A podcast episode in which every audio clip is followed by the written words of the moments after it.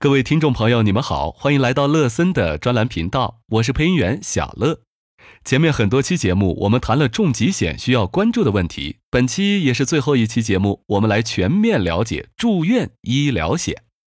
目前普及程度最高的是微信和支付宝上的百万医疗险，也是大部分人第一次主动接触的保险，因为价格便宜、性价比高，被广大年轻人接纳。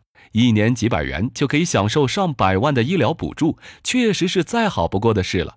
但这只是医疗险的一小部分，对于不同收入的人群，可以有不同的医疗选择。从医疗险的种类来说，可以分为低端医疗险、次终端医疗险、中端医疗险、高端医疗险以及专项医疗险。听到这里，大家是不是有个疑问：百万医疗险去哪儿了？其实，百万医疗险属于次终端医疗险，该险种有一定的免赔额，通常为一万元，保额却可以高达数十万至上百万，可谓是最惠民的医疗险。而低端医疗险价格更便宜，没有免赔额，但保额通常只有一两万元，可以涵盖因小手术而产生的住院治疗费用。需要注意的是。低端医疗险只能报销住院期间的医疗费用，而百万医疗险可以报销住院期间和住院期间前后以及特殊门诊的医疗费用。这两个险种只能报销公立医院住院部普通病房产生的医疗费用。目前市场数据显示，百万医疗险并不是一款盈利性很好的产品，且随着投保的主要群体年轻人的年纪增长，出险的概率会越来越高。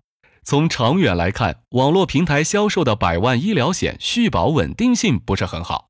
再说终端医疗险，终端医疗险是另一类比较符合大众的产品，为被保险人提供多种选择，保额和免赔额可以自己设定。除了必须涵盖的住院门诊服务，也可以根据自身需求选择。达到一定保额，可以享受条件更好的住院部特需病房。当然，费用比百万医疗险贵一倍至数倍。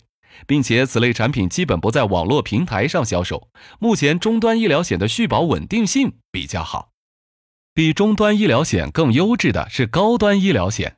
此类产品动辄一年上万元的保费，除了住院外，可以选择门诊、牙科、疫苗接种、体检、女性怀孕生产等服务。国内女明星孕前都会购买此类医疗险，就诊地可以选择国内大中华区，除美国外的全球医疗，以及包括美国在内的全球医疗，属于高端定制医疗服务。入住的是国际昂贵医院，比如北京协和医院国际医疗部、北上广和睦家医院、香港半山上的明德国际医院。住院提供 VIP 私人病房，享受至尊医疗服务。此类产品面向高端人士，产品续保稳定性同样比较好。听到这里，大家可能会问：为什么在每个险种的结尾，乐森老师都强调产品续保稳定性的问题呢？因为相比于产品的性价比，续保稳定性更为重要。让我们来举个例子：假设乐森老师三十岁的时候买了一款网络销售的百万医疗险。保证续保六年，在此期间从来没有住过院。但随着年纪的增长，到了四十二岁的时候，乐森老师变成个中年大叔，也变成了高血压患者，但还没有到住院治疗的地步。可是就在此时，这款产品因为亏损停售了，乐森老师被迫无法续保，只能另外买一份百万医疗险。可重新投保需要健康告知，因为血压过高，没有一款百万医疗险可以买。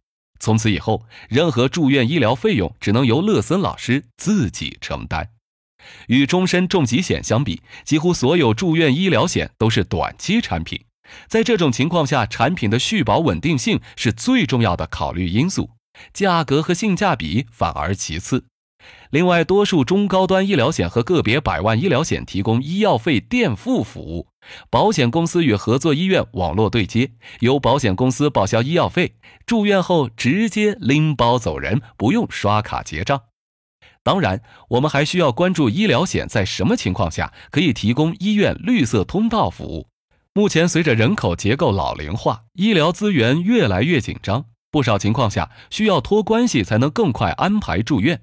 假设手头上的医疗险可以提供医院绿色通道服务，并且服务质量有保证，那么就可以免去一些不必要的麻烦。